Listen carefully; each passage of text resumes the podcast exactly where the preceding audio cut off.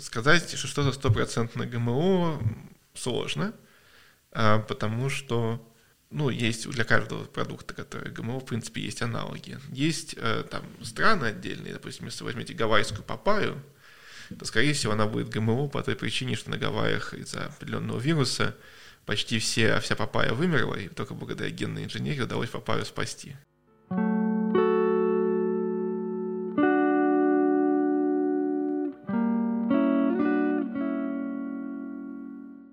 Меня в гостях Александр Панчин, кандидат биологических наук, популяризатор науки, автор книги, блогер и член совета по э, лженауке.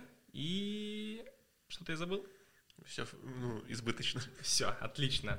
И э, я вообще, у меня такой принцип подкаста, что я стараюсь не очень сильно готовиться, чтобы больше слушать эксперта, но так получилось, что я слежу за тем, что ты делаешь, мне очень нравится, к сожалению, книги не читал, но ролики, видосы, подкасты, там, все это просто шедеврально, и я подумал, с кем мне поговорить про ГМО, как не с тобой. Я-то подумал, что, может быть, мы начнем с того, что ты, может быть, мне скажешь, пару мифов или правду про ГМО, а я попытаюсь отгадать, типа, миф это или правда. Я как раз проверю свои знания, насколько я плох в этом, например, и, возможно, как-нибудь зацеплюсь.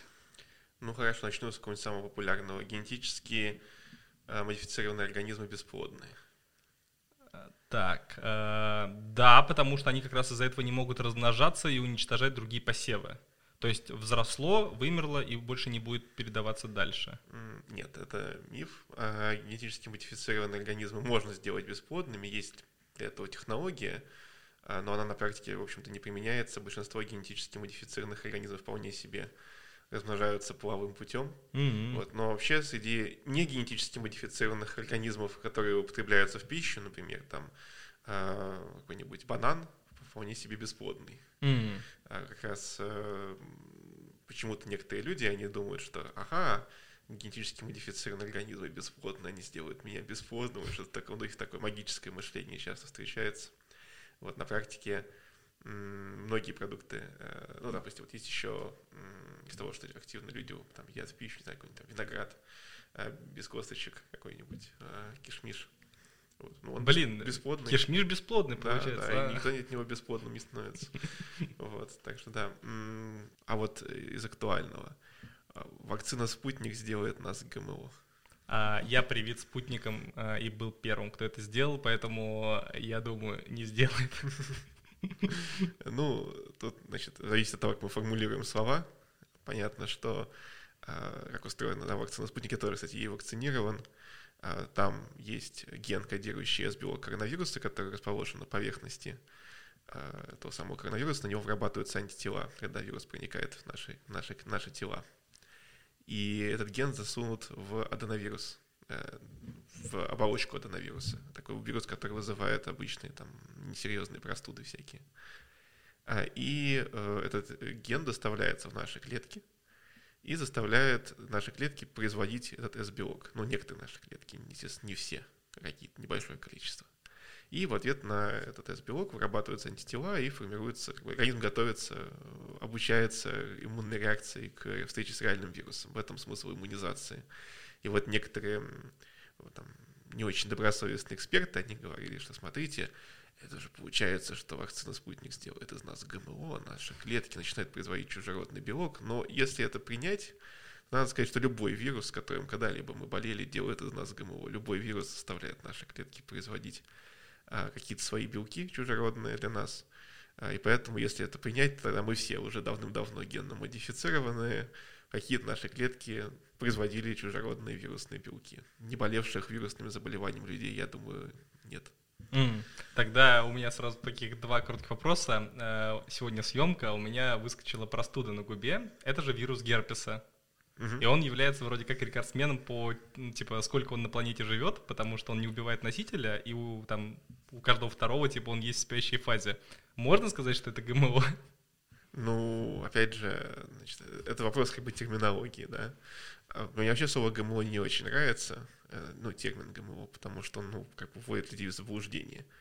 Дело в том, что все живые организмы, они генетически отличаются от своих предков, да, в этом суть эволюции. что появляются постоянно какие-то мутации, из-за этого появляется генетическое разнообразие, из-за этого есть материал для естественного отбора, и появляются новые виды, породы, сорта, э, штаммы, разновидности вирусов и так далее, и так далее. Э, это касается всех живых организмов. Поэтому, в принципе, любой живой организм, он как бы генетически изменен по сравнению со своими предками. Но вирус не живой организм вот. же, да? Ну, и вирусы тоже, А, ну, это тоже значит, спор о том, считать ли вирусы живыми А, или живыми. Вот такой спор философский, можно оставить его в стороне. Как бы а, понятно, что вирусы отличаются от клеток, а, и вирусам необходимы клетки для того, чтобы размножаться, они не могут автономно как бы существовать. Поэтому некоторые э, действительно склонны не считать вирусы живыми организмами, по крайней мере, полноценными живыми организмами. Но они эволюционируют, тем не менее, они тоже меняются в процессе своей эволюции, тоже отличаются. Ну вот есть, есть новые штаммы того же коронавируса, которые отличаются от исходного штамма, да. То есть, он, То есть это ГМО? он а- генетически изменен относительно, да. Вот. А с точки зрения там создания продуктов питания, да, там, человечество на протяжении всей своей истории занималось селекцией. Ну, не всей истории, но, по крайней мере, всей недавней истории занималась селекцией. Это процесс, э, ну, тоже изменения генетических свойств тех организмов, которые мы употребляем в пищу. И совершенно не принципиально с точки зрения там, вопросов безопасности или питательности или э, каких-то там, не знаю, пищевых качеств продукта, да, то получен ли он, каким образом возникли те мутации, которые используются. Э, Были ли эти мутации получены в результате случайных каких-то процессов, случайных изменений или индуцированы радиоактивным мутагенезом, что, кстати, используют при некоторых методах селекции. Эм, Или же они были внедрены с помощью э, методов генной инженерии очень точечно и локально. А, Более того, ну, если уж все-таки, при- то есть с точки зрения метода не важно, важно, какие это мутации, важно, к чему они в итоге приводят, как это влияет на состав того или иного продукта, как это влияет на эм, ну, там, те же его пищевые какие-то св- свойства и качества. А и нужно поэтому судить, да, и по этому фактору можно судить как э, ГМО, так и не ГМО продукты там, с точки зрения безопасности. С другой стороны, все, все, все, все ГМО. Ну вот, да, я и хотел сказать, что получается, что вообще, ну, термин ГМО, он относится к чему-то, вот что типа сделал человек. Но технически на этой планете не существует ничего, которое ну, не является типа ГМО, потому что все это биоразнообразие, это случайные ошибки, эволюция, то есть все это генные модификации, просто время или место. Да, на это э, какой-нибудь противник ГМО скажет, что тоже вот заботливая природа мутации вносит, а это вот человек искусственно, вот не нужно ему лезть. На что хочется человеку там возразить, что, ну, смотрите, вот э, чума, оспа, Заботливая природа. Сделала заботливая природа. Бедная поганка, да, это продукт заботливой природы. А, например, там антибиотики, которые спасают сейчас кучу жизней, тоже некоторые, кстати, заботливая природа такие сделала, но некоторые синтетически сделаны таки человеком. А Там та же вакцинация, да, это то, что сделано человеком, придумано человеком. Автомобиль, компьютер, интернет сделано человеком, да, скорая помощь, автомобиль сделан человеком. Да, но ты называешь вещи, которые, ну, автомобили убивают людей. Ну, то есть я имею в виду, что мы Ну. с тобой ходим по минному полю, когда ты говоришь, что люди создали вакцины, и тут же антиперевивочники такие. Да. Да, да, и все болезни, все, все, и на самом деле Фармкомпании тоже создали все созданы, болезни. со- созданы, созданы человеком. Нет, ну, понятно, что как, на самом деле на любой самый абсурдный тезис а, найдутся какие-то сторонники этого тезиса. А, всех людей не переубедишь, не переспоришь, но для людей, которые, ну, в меру разумные, да, которые что-то, хоть что-то в школе проходили, изучали, но у них есть какие-то, тем не менее, тревожные опасения по определенным темам, мне кажется, что такие примеры достаточно наглядно демонстрируют, ну, по крайней мере, ошибочность некоторых типов аргументов, да, там, вот апелляция к природе, что природа плохого не сделает. Ну, вроде как очевидно, что это не так. Природа может сделать плохое для человека. Человек не является каким-то фокусом ее любви, внимания или еще чего-то, тем более, что они способны лю- любить или испытывать внимание или еще что-то в этом роде. Вот. А, Но, опять же, если все-таки рассмотреть метод, то генная инженерия — это метод, который более аккуратный, более точный. Перед тем, как создать какой-то там ГМО-сорт, э, какое-то растение, которое будет употребляться там в пищу, ученые многие годы вообще занимаются просто изучением генетики этого растения. Нужно же понять, какой ген нам нужно изменить, выключить, включить, перенести, внести какую-то мутацию в этот ген. для того, чтобы получить предсказуемый результат, который мы хотим получить. То есть это многие годы исследований.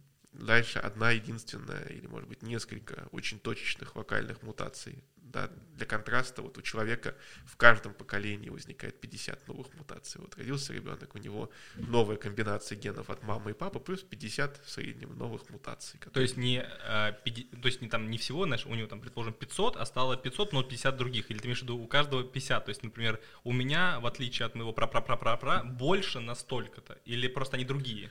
А, нет, значит, нет. хорошо, сейчас поясню тогда более конкретно. А, значит, геном человека — это где-то 3 миллиарда буквок вот этих А, Т, Г, С. Угу. Между мной и тобой где-то 3 миллиона индивидуальных генетических отличий. Это то, чем мы отличаемся в среднем. В каждом поколении, когда рождается ребенок, ребенок получает половину хромосом от мамы со всеми генетическими особенностями, которые есть на этих хромосомах, половину от папы со всеми генетическими особенностями, которые есть там у папы. А, ну, не со, не со всеми, а с половиной, да, потому что половина хромосом. А, так вот, и э, к этим вот комбинациям появляется новая комбинация этих хромосом. Это существенный фактор в э, генетическое разнообразие вносится, но плюс порядка 50 абсолютно новых генетических мутаций. То есть какие-то буковки меняются на другие буковки.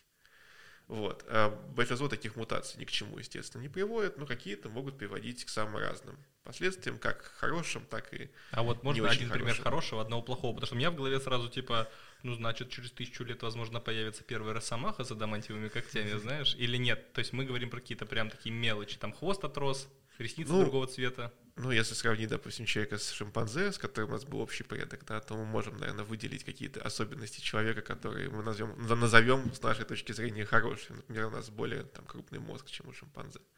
Это результаты мутаций. Ну, накопление не одной мутации, накопление большого количества мутаций, плюс естественный отбор но тем не менее, да, это какие-то из мутаций приводили а, на каких-то этапах нашей эволюции к увеличению размера мозга, как пример.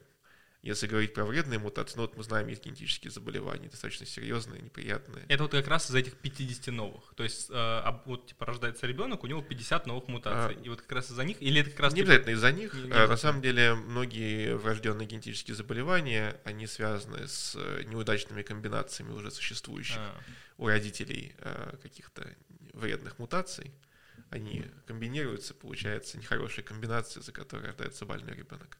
То есть технически, Но технически если... они тоже могут приводить к каким-то заболеваниям. Да. А вот смотри, э, наука уже дошла до того уровня, что если папа, мама сдадут там все, что нужно ученому там тест ну, ген, генетически, можно будет со стопроцентной вероятностью предсказать, здоровый или нездоровый ребенок родится.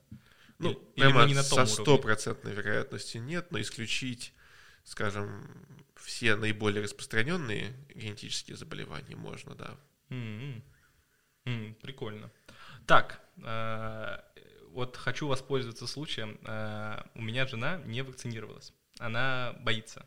И она вот все думает, думает, вот говорит, в мае хочу, но вот надо еще типа поговорить. Э, я небольшой оф топик выделю твоего времени, чтобы вкратце спросить там три вопроса. Первое. Почему вакцина вызывает побочный эффект? Простудный. Я вот, например, гриппанул на часа 6. Вот мне 6 часов стало гриппово, я поспал и все прошло. Вот зачем в принципе это появляется? Типа нельзя сделать так, чтобы, мол, не появлялось этого в принципе. То есть вот что это за фактор такой? Не, ну вообще многие из неприятных симптомов, которые мы испытываем, когда мы болеем, это не результат деятельности вируса. Mm. Это результат того, как работает иммунная система.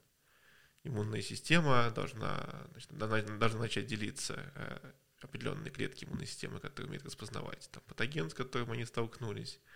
Возникает очень множество разных да, э, биологических, физиологических процессов, повышение температуры в том же списке. Угу.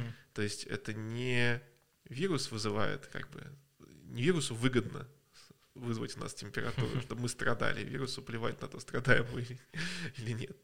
Вот, а есть у нас температура или нет. Э, это организм создает для себя благоприятные условия для борьбы с инфекцией. То есть, в принципе, э, как бы далеко мы не шагнули, мы не можем перепрыгнуть наш организм, что наш организм так реагирует просто на иммунный ответ. Ну, смотрите, у нас есть лекарства, которые сбрасывают температуру. Да, поэтому если кого-то напрягает высокая температура после вакцинации, то, пожалуйста, можно принять э, препараты, которые это делают. Вот. В случае с реальными инфекциями, в принципе, сбрасывать температуру, ну, то есть, когда она действительно очень высокая, да, нужно, потому что очень высокая температура может привести к нежелательным последствиям для организма. Но в целом, ну, сбрасывать ее а, при, при, при появлении их не самая хорошая идея, потому что, опять же, это часть а, естественного и адаптивного иммунного а, ответа нашего. То есть, короче, если заболели, то не сбрасываем на первых порах, а если вакцинировались, ну, то можно. При вакцинации у нас нет задачи а, срочно победить инфекцию, потому что как таковой действительно на вакцину организм реагирует как на инфекцию, но вакцина не является инфекцией. Mm, то есть нам без разницы, есть температура или нет, короче, сработает. Второе, наверное, это самое часто, возможно, что ты слышал, когда тема заходит про вакцину от ковида, это то, что а, там, от каких-то заболеваний там, мы не, до сих пор ничего не изобрели, а из-за ковид раз за год и сделали. Но я знаю ответ на этот аргумент, но все-таки из твоих уст его будет услышать приятнее. Я начну сначала с, с мимасика. Э, есть мимасик, где там э, чего мы хотим Вакцину. вакцину. Когда мы хотим как можно быстрее, вакцина готова. Ой, слишком быстро мы вам не доверяем. А вот. А, действительно, а, то, как быстро сделали вакцину, это очень впечатляющий для, для науки результат. Обычно вакцины разрабатываются дольше. А, из-за того, что почти все научное сообщество сконцентрировалось на проблеме ковида ввиду того, насколько она серьезно актуальна и, э, в общем, всех заботит, с учетом того, как сильно продвинулись мы вообще в разумном дизайне лекарств, э, эта ситуация оказалась в каком-то смысле уникальной для, для, для человечества. Э, в принципе, если мы говорим про векторные вакцины, вроде вакцины спутника или там AstraZeneca, то платформы для их создания, они уже давно, в принципе, существуют. То есть, как бы, в чем прелесть, да, там, векторной вакцины – Положим, что вот завтра появится какой-то еще один вирус, ну, неизвестный. Можем точно так же взять, найти какой-то белок, который находится на его поверхности. Это определить не очень сложно, это можно сделать очень быстро в самые ранние этапы э, эпидемии. И этот ген, используя уже наработанные методы, да, засунуть в, в другой какой-то аденовирусный вектор. Ну, буквально, короче, мы берем капсулу, которая уже разработана 500 лет, засыпаем да. что новое, закрываем, отправляем. Да, то есть э, на самом деле, понятно, что там есть много всяких нюансов ну, понятно, э, и тонкостей, но все эти нюансы и тонкости, они уже давно отработаны. Mm. То есть это не нужно изобретать велосипед заново, да. То есть э, можно было бы сказать, там, ну, привести такой параллельный аргумент, да, вот сколько времени ушло человечество на создание автомобиля, да, вот сколько люди пытались, там, неудачно получалось и так далее. Но теперь вот есть ну, технологии, позволяющие создавать автомобили. Никого не удивит, если там компания Ford, да, там при необходимости новую машину выкатит там за, за год, да, ну, с новым дизайном каким-то, с, может быть, с измененным немножко двигателем. Я не специалист там по машинам, но никого это сильно не удивит. Ну, изменился техпроцесс. А, или там с компьютерами, да, там сколько времени ушло у людей, чтобы создать какой-то компьютер, и теперь вот постоянно там какие-то выходят а, апгрейды. Э, которые намного лучше и делаются быстрее. И там, каждый, как, как, как, как, каждые несколько лет выходит новая видеокарта там, с большей производительностью. Вот. Э, так и, так, и, так и здесь. То есть есть технология, которая хорошо а, отработана. Как вот, конструктор Лего такой, который мы создали, можем что-то новое создавать. А, все упирается дальше в клиническое исследование. Это самая сложная а, часть нужно набрать большую выборку людей, нужно э, часть этих людей вакцинировать, часть не вакцинировать и сравнить, э, где будет лучше где будут меньше болеть, где будут меньше умирать и так далее. Ну, ну вот, вот мы подошли к третьему заключительному вопросу, который, наверное, всех только отталкивает. Побочные эффекты. А, в чем вопрос? Ну, то есть я сделал, вот, погриповал, мне без разницы, все было хорошо, я как бы, в принципе, не антипрививочник. Но когда я это сделал и выложил пост в Инстаграм, а, девочка, с которой мы учились в школе, она училась на медика. То есть она училась в МГУ, и она мне написала такое сообщение, что я даже немного, я думал, она такого в жизни не напишет. Она скажет, это сейчас ничего нет. А что будет через 5 лет? А 10? Да. Я такой, во-первых, ну я обомлел. То есть для меня это шок был. Ну типа от дурости. Ну скажи, могут ли появиться технически, ну то есть вообще, это вообще возможно, чтобы побочка была через 5-10 лет? Ну я э, механизм появление такой побочки через 5-10 лет себе представляю очень смутно.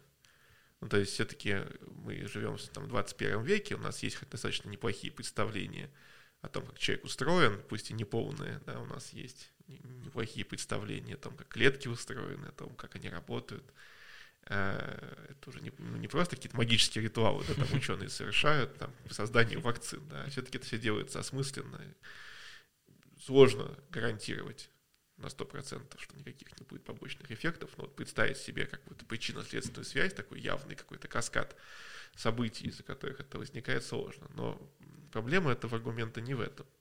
Mm. Вакцины э, применяются не от хорошей жизни, а потому что они защищают нас от коронавирусной инфекции в данном случае. И вот для коронавирусной инфекции, помимо того, что она может вызывать там, смерть у некоторого процента населения. Такая побочка у нее такая есть. Такая побочка есть. А, она имеет такие доказанные долгосрочные э, последствия. Это касается и кровеносной системы, там и риски тахикардии повышаются, и различных кровоизлияний, и наоборот, тромбозов. Это касается там и функций почек, э, ну и так далее, и так далее. Есть масса побочных эффектов и неврологические побочные эффекты э, от коронавируса. Есть такой термин постковидный синдром. Это разве не про депрессию? Постковидный синдром, ну, депрессия тоже может появляться как mm. побочный эффект э, коронавирусной инфекции, а, но этим не ограничивается. Есть масса проблем со здоровьем, с которыми сталкиваются люди, которые переболели коронавирусом. У меня подруга пить бросила. Okay. Она типа не, ну, после переболела ковидом и через э, поняла, что когда отошла, она не могла пить алкоголь, потому что ей, типа, ну, выз... ну все, отвращение максимальное, типа, к вкусу, к запаху. И потом в ТикТоке я заметил, что многие снимают, ну, видосы о том, что спустя 2-3 месяца не могут есть мясо. Типа, тухлятины, типа, как будто начинает вонять. И я как раз хотел уточнить, это уже получается, ну, как для, я, возможно, ошибаюсь, но такие вещи происходят в мозгах у людей. То есть имеется в виду не психологически, то есть какой-то бзик, нарушение, слом, воспаление. То есть, ну, что-то же где-то в мозгу нарушилось, и ты больше не так импульсы воспринимаешь. Ну, э, мы знаем, что он точно проникает в обонятельный э, эпителий, влияет на работу наших обонятельных рецепторов. Но вообще, если кого-то интересует там всякие подробности вот именно по этой теме, я сейчас просто не очень э, все детали знаю того, как коронавирус влияет на нервную систему. А есть такой сайт, называется Биомолекула. На сайте Биомолекула есть статья, обзор про то, как и почему коронавирус меняет обоняние. Mm-hmm. Вот если кому-то интересно, почитайте. Там Я точно со почитаю. ссылками на научные статьи, все очень...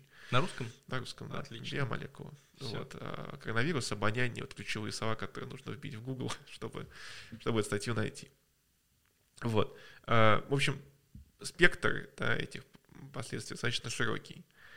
И получается, что человек говорит там о каких-то гипотетических рисках от вакцинации, но эти гипотетические риски, ну, они заведомо ниже, чем доказанные и серьезные последствия коронавирусной инфекции. И поэтому нельзя жить в нашем мире, не осознавая, что каким-то рискам мы все равно подвергаемся. Каждый день мы подвергаемся каким-то рискам. Да? То есть можно ли гарантировать, что идя в магазин, там, да, переходя дорогу, вас не собьет машина? Ну, нельзя такого говорить. Может такое случай. Бывает. Людей сбивают машины иногда. Довольно часто. Вот. Да, и э, означает ли это, да, что ну, не нужно ходить в магазин, не нужно переходить дорогу? Ну, очевидно, что польза от того, что ты переходишь дорогу, она как бы ну, выше, чем э, риски, помноженные на последствия от того, что тебя собьет машина. А понятно, что проверять вакцины на побочные эффекты, делать там долгосрочный мониторинг побочных эффектов, это все очень важно и нужно. Мало ли чего мы не знаем, да. И в соответствии с какой-то новой информацией можно менять нашу тактику, менять вакцины, менять э, подход к здравоохранению. Но исходя из всех имеющихся на сегодняшний день знаний, можно уверенно сказать, что риски от вакцинации несопоставимы ниже, чем э, риски от той болезни, э, которая, от которой вакцина защищает. То, что вакцина защищает от болезней и от побочных, и от, не только от того, заболеете вы или нет, но и от того, насколько тяжелые будут последствия этого заболевания. А, это как раз легко демонстрируется с помощью клинических исследований. Это показано.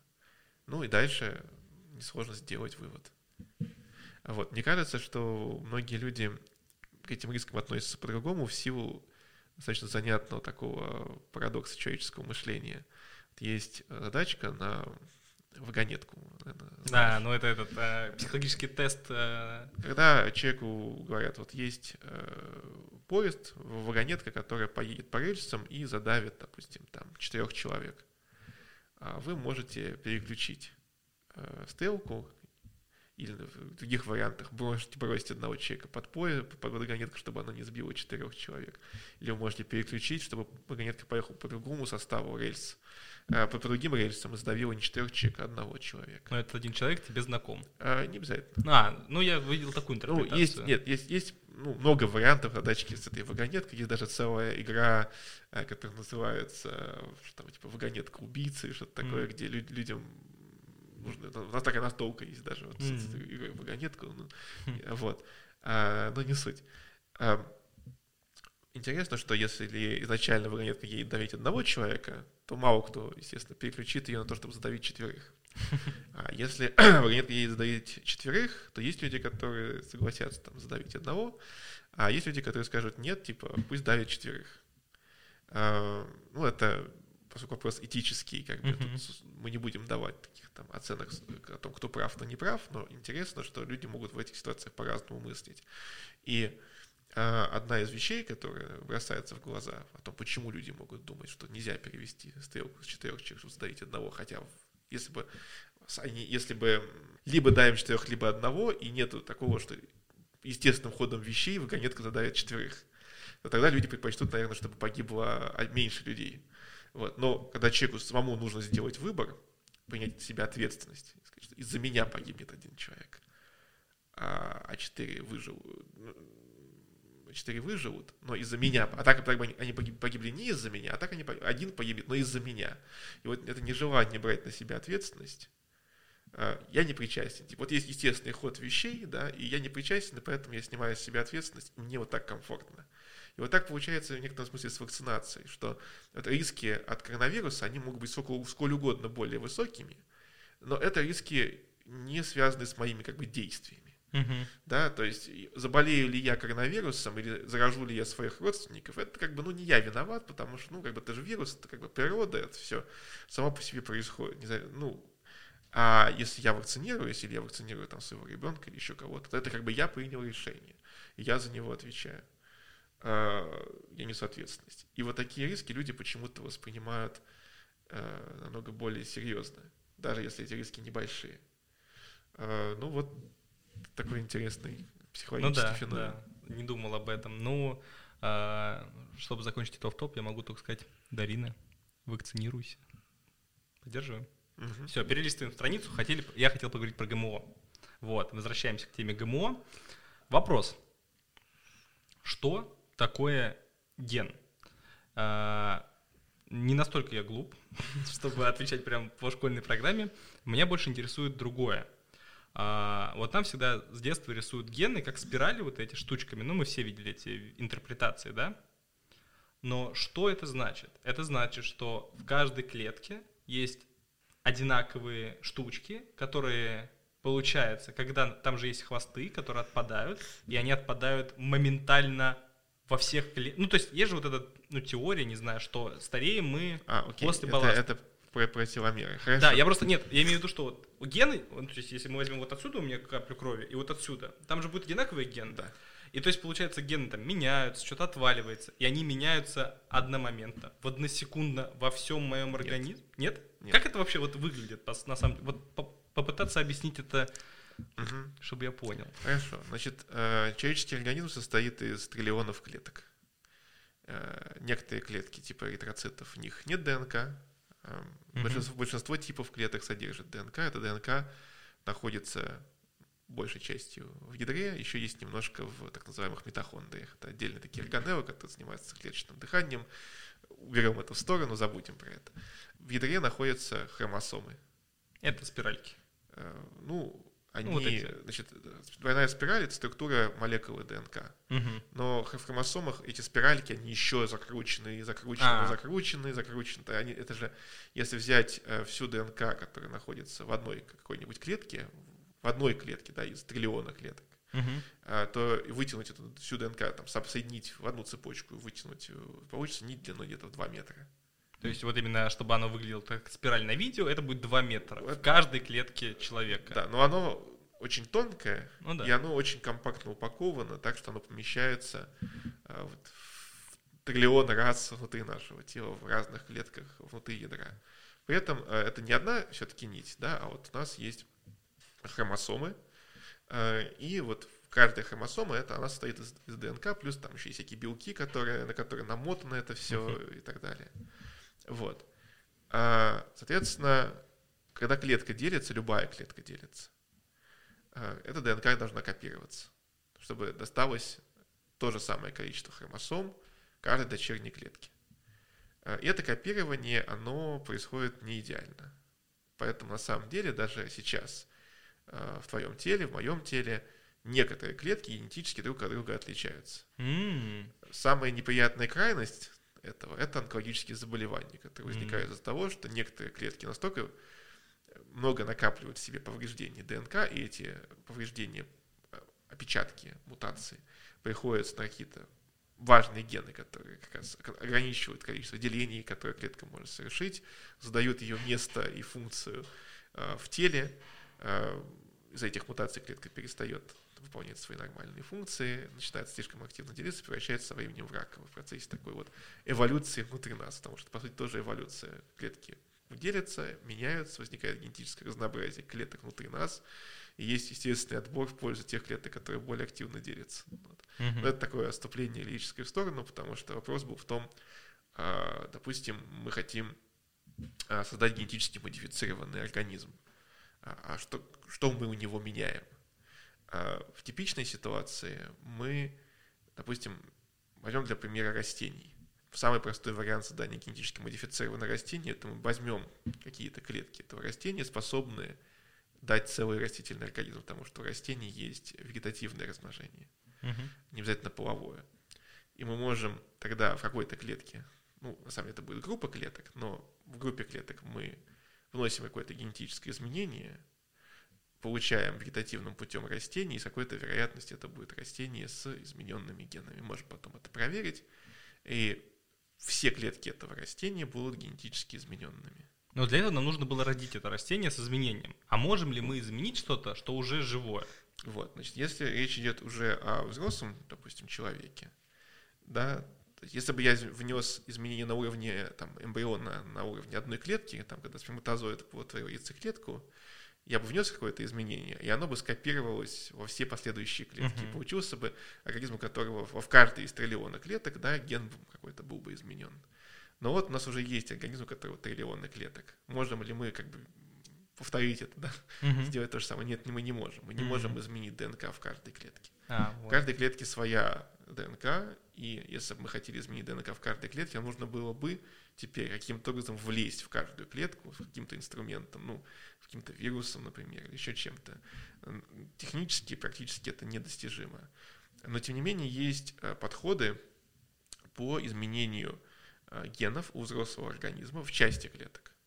И это оказывается достаточно для того, чтобы бороться с некоторыми генетическими заболеваниями. Ну, например, э, при там, гемофилии у человека клетки печени не производят некоторый фактор свертывания крови. Это белок, который кодируется некоторым геном, а, который мы можем занести в клетки печени с помощью вируса. Не во все клетки в печени, в некоторые. Но эти клетки печени будут производить фактор свертывания крови, и этого может быть достаточно для mm-hmm. того, чтобы убрать симптомы. Интересно, что большинство клеток такого пациента, они по-прежнему будут с поломанным э, геном. И если, допустим, этот человек решит завести потомство, то он может передать потомству поломанную копию э, этого гена. Но симптоматика у него будет устранена, потому что релевантные клетки, те, которые важны в данном в патогенезе данного заболевания, да, в достаточном их количестве ген удалось починить. Также есть Сегодня ну, много таких вот генных терапий есть, например, генная терапия от Мавроза Лебера, это заболевание, при котором человек со временем слепнет, у него сетчатка дегенерирует, там есть э, ген, кодирующий определенный э, э, белок, который важен для э, обработки световых сигналов. вот, зрительный пигмент. И вот если его нет, то плохо. Это можно этот ген тогда ставить в клетки сетчатки и помочь пациентам не потерять зрение. А, есть там спинально-мышечная атрофия, генная терапия. Это, спинально-мышечная атрофия – это когда у человека не, с детства не может там шею держать, мышцы не слушаются, вот, mm. не функционируют и так далее. Смотри, а вот получается, или я просто не понимаю, как работает правильный метод. Смотри, вот даже если мы в печень добавили немного работающих правильно генов, да, они когда делятся, они не могут в какой-то момент, ну, типа, разделиться mm. больше, чем вот плохие? Или вот они делятся, вот знаешь, типа бум-бум, типа, ну, появилась, исчезла. То есть, типа, она всегда будет одной и той же, типа. А, ну, значит, те а, подходы, которые обычно используются, там, например, те же одновирусные векторы, которые, кстати, и в вакцине, например, используются, там не предполагается встраивание какого-то генетического материала в хромосомы наших клеток. То есть это отдельная генетическая конструкция, mm-hmm. которая в случае, если клетки будут делиться, она как бы будет разбавляться. Угу. Вот, поэтому в теоретически в длительной перспективе а, возможно а, уменьшение эффекта такого подхода. Но э, это вопрос, тут нужно смотреть на то, как, как, как долго это длится, и может быть, может быть достаточно долго, чтобы человек этого не заметил. Зависит от того, какое заболевание, какой тип ткани, какой тип клеток и так далее. Вот. В общем, у взрослого организма можно изменить э, некоторые гены в некоторых клетках. И этого может быть достаточно для э, ощутимого фактического результата. Но это все происходит только э, если у нас есть э, вагонетка транспортная, которая называется вирус. То есть съев что угодно, выпив что угодно, э, к нам не могут в клетке просто с точки зрения биологии, физики, здравого смысла попасть чужие ДНК. То есть это просто невозможно. То есть хоть втирай в себя, типа это невозможно. А вирус он может, это потому что он типа хакер, такой ниндзя, да, который врывается именно в клетку, и поэтому может, да, так? А, ну, да. Принципе, человечество существует очень давно, и млекопитающие существуют очень давно. Если бы какие-то гены могли, допустим, из пищи проникать э, в наши клетки, то мы бы имели бы, наверное, достаточно распространенный э, горизонтальный перенос, когда гены каких-нибудь там растительного происхождения бы обнаруживались э, интегрированными в геномы каких-нибудь млекопитающих, например. Мы такого не видим. Есть несколько генов вирусного происхождения у млекопитающих. Например, есть э, ген, который важен в формировании плаценты, называется, он кодирует белок, который называется синцитин. Там, когда формируется плацента, там э, множество разных клеток, они соединяются вместе, образуют такой многоядерный э, синцитин, называется. И он играет определенную роль в работе плаценты.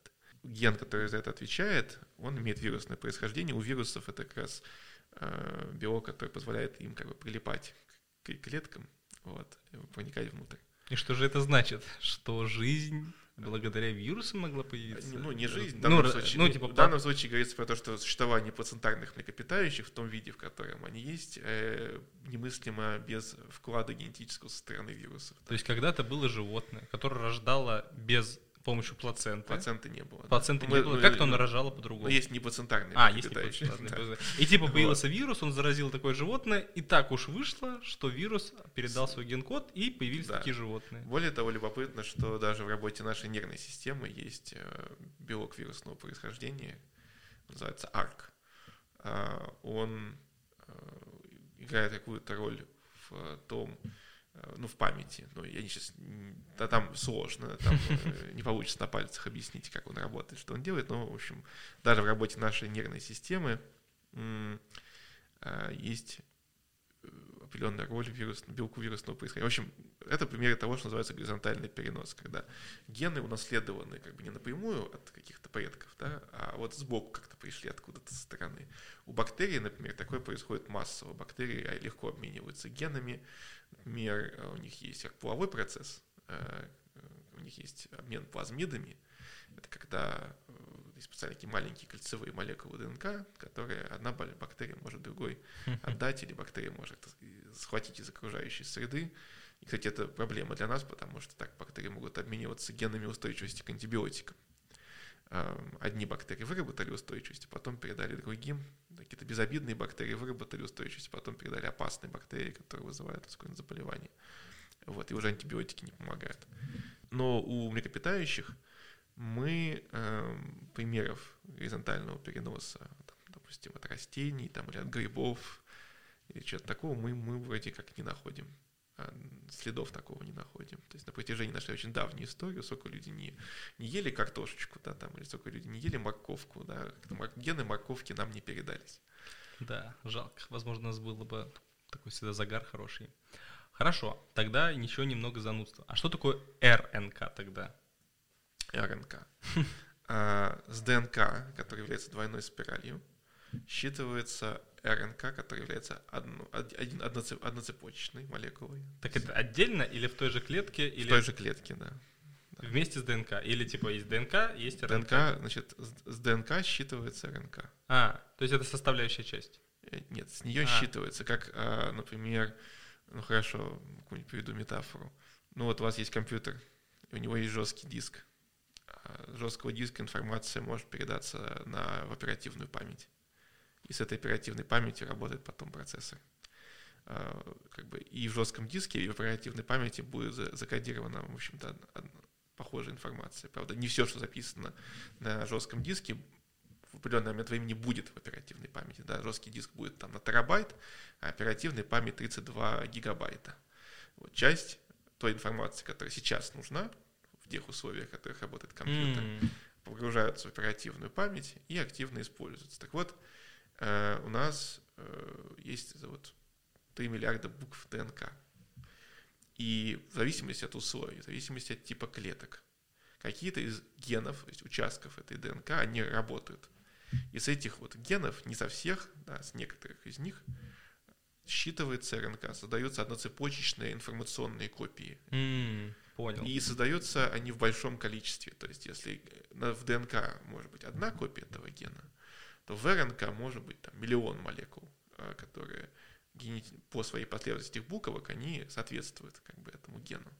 И дальше вот эти вот молекулы РНК, они выходят из ядра и оказываются в цитоплазме клетки. И там на эту молекулу РНК садится специальная такая фабрика по синтезу белков, называется рибосома. Садится и начинает синтезировать белки. А белки это уже те молекулы, которые ну, выполняют кучу разных функций. А, начиная от того, что, допустим, вот выпили алкоголя. Есть фермент, который разрушает алкоголь. А, алкоголь это гидрогеназа, это белок, он кодируется каким-то геном. С этого гена считалась РНК этого фермента, Понял. а потом эта РНК послужила угу. инструкцией для того, чтобы синтезировать белок. И вот он разрушает алкоголь. Прикольно. Теперь вот, вот. вот тебе бы это, вот, у тебя все в жизни станет лучше, если ты будешь всем объяснять, как это работает. Вот мы с тобой, не знаю, 10 минут поговорили по поводу растений и мяса пришли, ну, нет, вообще мы решили этот вопрос еще в самом начале, когда я спросил, можно ли заменить что-то в человеке, и мы сразу поняли, что 3 миллиарда клеток не, нельзя изменить. И все сразу вопросы, по идее, должны отпадать. Ну, типа, в этой теме ГМО, как люди против. А почему так не происходит? Какие еще нужны аргументы? Типа, мол, это же так очевидно, что это невозможно. Ну, вообще, э, есть, во-первых, такой элемент некоторого магического мышления. Все-таки, как бы, мы говорим сейчас про какие-то научные аргументы, но большинство людей их научные аргументы, не, к сожалению, не очень-то интересуют.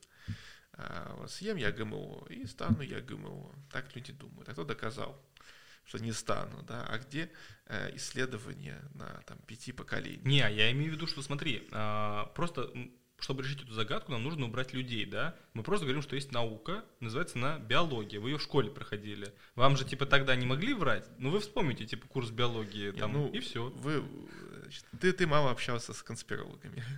Конспирологи могут дойти до того, что и Земля плоская, и как бы не нужно верить школьным учебникам, это все заговор.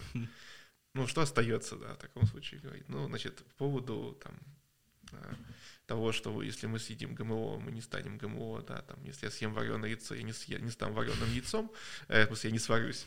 Вот, так это не работает. Генная инженерия так не работает. Чтобы изменить гены какого-то организма, это достаточно сложно, это требует определенных технологий. И внутри генно-модифицированных организмов у них, в них нет инструментов для генной модификации. Поэтому они не могут кого-то генно модифицировать. Да? Если вас укусит генно модифицированный комар, вы не станете генно модифицированным. Так не работает. Но вот. если мы эм, генно модифицируем вирус, а, если мы генно модифицируем вирус, то мы можем какие-то клетки. А, э, какие-то. Вот, мы и пришли к выводу, что какие-то клетки тоже. Какие-то клетки можем, а. но не все, и как бы. Э, и, и, и опять же, нелегко. Правильно ли я понимаю, что э, есть продукты на рынке питания, вот, даже в России, даже в России, э, которые 100% точно ГМО? Бананы же, это вроде все... Ну, не бывает же бананов не ГМО. Нет, нет, нет, нет. нет? Бывает? А, сказать, что что-то стопроцентно ГМО сложно, а, потому что ну, есть для каждого продукта, который ГМО, в принципе, есть аналоги. Есть э, там страны отдельные, допустим, если вы возьмете гавайскую папаю, то, скорее всего, она будет ГМО по той причине, что на Гавайях из-за определенного вируса почти все, вся папая вымерла, и только благодаря генной инженерии удалось папаю спасти. И там она растет ГМО. А с бананами история происходит в каком-то смысле похожая. В некоторых странах а, есть эпидемии грибковых инфекций, которые уничтожают бананы, и с помощью генной инженерии вывели такие бананы, которые устойчивы к, к этому грибковому заболеванию. Это очень важное достижение. Есть сорта бананов, которые таким образом, по сути, спасены. Например, сорт Cavendish – это один из самых популярных сортов бананов. Но на практике есть много сортов бананов, mm. какие из них там. То есть нельзя так сказать, что где-то вот в продуктовом, типа, вот это России, всегда точно будет ГМО, типа. Значит, э, что может быть теоретически с некоторой вероятностью ГМО в России? Э, это может быть что с содержанием сои, не обязательно чистая соя, да, это может быть там сосиски, банановое молоко, сосиски. В общем, так, на самом деле ГМО бананов в России, насколько мне известно, нет. Не, я вообще банановое молоко сказал, потому что оно растительное. Я подумал, что оно уже соевое делается. Я имею в виду соевое а, молоко, это растительное не молоко, соевое. овсяное молоко, это же все соя. Значит, в общем, есть генно-модифицированная соя, и, по-моему, какие-то разновидности этой сои одобрены в России. А есть э, кукуруза, а есть картошка. Типа мы можем сказать, что кукуруза, картошка с какой-то высокой долей вероятности. Не обязательно высокой, э, с неопределенной вероятностью. С неопределенной вероятностью в России точно ГМОшная. Не точно, а с неопределенной вероятностью. С неопределенной вероятностью. Вот. Да. А, значит, вот как раз, вот как раз из, из, из таких интересных, на мой взгляд, аргументов, которые вообще обычно очень удивляют противников ГМО, когда ты им сообщаешь, что, знаете, вот вы, наверное, предпочитаете там покупать не ГМО помидорчики, не ГМО яблоки, они же вкуснее. В России нет ГМО яблок и ГМО помидорчиков. Вот, их не существует. И люди обычно в этот момент открывают рот, типа, как же, а вот эти вот пластмассовые, это что? Это селекция. Э, ну, то есть э, ГМО тут ни при чем.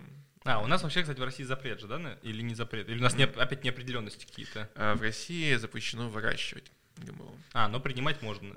Ну, можно покупать. покупать, э, но в России для импорта есть эм, определенные регуляторные ограничения, и, собственно, э, вообще любое ГМО проходит определенные испытания на безопасность э, в любой стране, где они производятся. Испытания как на пищевой состав, то есть смотрят, не, появилось ли там чего-то токсичного, там не изменился ли какой-то состав там, в плане витаминов, питательных веществ, еще чего-то, по сравнению с, как бы, с исходным сортом.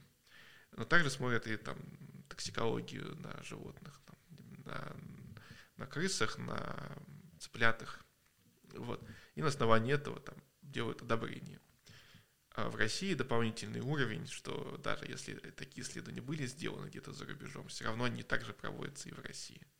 Независимыми э, исследователями ну, на территории нашей страны. То есть мы можем выращивать ГМО, но только на нет, продажу. Сейчас, а, нет. Это не про выращивание, а. это про вот ввести ГМО кукурузу а. на территорию России. Что для этого нужно? Для этого нужно предоставить образцы этой кукурузы. Э, ну, в институт какой-то и перепроверить за ними. Типа, да, мол. да. Ну, в частности, вот такими проверками занимается НИИ питание РАМН. У них есть достаточно большое количество публикаций в научных журналах, э, больше дюжины. Э, в том числе там они на крысах несколько поколений кормили этими ГМОшками и выводы, что все ГМО, которые они проверяли, вот, они все оказывались э, не токсичнее, чем, не опаснее, чем исходные сорта. Угу. Вот. Поэтому это такой отдельный нюанс. Но, в общем, есть некоторое количество сортов ГМО, которые одобрены к тому, чтобы продаваться на территории Российской Федерации. Их можно, в принципе, встретить в магазинах. Гарантировать, что вы их встретите, я не могу. А количество таких сортов очень ограничено. И в основном, когда вы видите, допустим, какую-то маркировку не содержит ГМО, это просто такой маркетинговый ход. То есть э, там пишут, вот эта вот сметанка не содержит ГМО. Нету ГМО сметанки. Любая сметанка не содержит ГМО. Ну, если, конечно, специально сою не накидать. Но это будет какая-то странная сметанка. Я такой себе не представляю. А, там мясо пишут, не содержит ГМО. Но нету генно-модифицированного мяса на рынке. Но рыба есть. А, не в России, в Ну, Канаде. Да. Но можно есть. есть форель, да, получается. Есть быстрорастущая генно-модифицированная форель, одобренная к употреблению в пищу в Канаде. Или там пишут э, на соке, там не содержит ГМО. Ну, Не содержит сока. э, э, это же еще такие примеры, где теоретически можно было бы там сделать ГМО апельсин, там ГМО яблоко. Можно было бы сделать, ну, хоть и, опять же, на российском рынке нету. А, но пишут там, вода обычная не содержит ГМО. Не знаю, на это не написано. Это Байкал, это, это же... Ну, то, что это Байкал не гарантирует, что тут не будет написано, что он не содержит ГМО. Нет, здесь вроде не написано. Вот. М, Тогда можно пить, да? м. Я предпочел, что... Ну, то есть, меня радует то, что написано, что не содержит... Что не написано, что не содержит ГМО. Вот, у меня была история. Я ездил на научную конференцию в м, Геленджик. У нас там была дегустация э, шампанского на заводе а, производителя одно- одного бренда шампанского. Вот, и, в общем, я там много шампанского выпил. Вот, а после этого предлагалось э, ну, купить. И там были какие-то коллекционные бутылки, там, типа, м, урожай какого-то года, то есть все пафосно, клево. Я думал в подарок купить родителям. Вот, я взял две бутылки, тут ко мне подходит моя научная руководительница, я тогда был еще аспирантом, и говорит, Саша, а вы видели, что написано на этом шампанском, которое вы хотите купить? Я такой, что же там написано? Не содержит ГМО. И такой, ах, они сволочи, значит, э, поддались, значит, э, дурацким, за кого они меня держат, типа, поддались этим дурацким маркетинговым штукам. В общем, одну бутылку я поставил на место, со второй, будучи подвыпившим, я пристал к продавщице. Вот, я никогда такого не делаю. Я, я человек интровертный, но, видимо, что-то на меня сработало. Я говорю, знаете, я собирался купить две бутылки вашего шампанского, но я куплю только одну, чтобы наказать вас. Чтобы в обратную сторону маркетинг В сработал. обратную сторону маркетинг сработал, да, потому что у вас тут написано не содержит ГМО. Меня действительно от этого пригорает. Вот. И, к сожалению, иногда э, приходишь в магазин, и нет альтернативы. Везде написано не содержит ГМО. И ты такой, блин, ну ладно. Вот, кстати, вот забавная история про то, как э, господин Михалков э, рассказывал про то, что вакцины — это чипирование. Вот, но все-таки появился. Да, все-таки, да. Все-таки, может быть, не безнадежный. Интересно, вот он в своем бесогоне об этом скажет или нет? Типа, или стыдно ему будет все-таки признаться, что он привился? Ну, надеюсь, что скажет. Ну, то есть, как бы, с одной стороны, хочется, конечно, его потроллить, но с другой стороны, ты понимаешь, все-таки он сделал в итоге правильно. Да, да. Э, И поэтому, может быть, его не надо, может, надо его похвалить. Давайте его похвалим. Надо, Да. потому что я, я его- А. я не фанат э, Михалкова, но давайте за это его, за то, что вакцинировался, похвалим.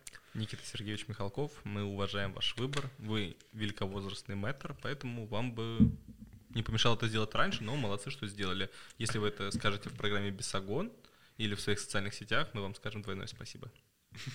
Все, мы его похвалили. Мне кажется, мы очень хорошо пообщались. Мне было очень интересно.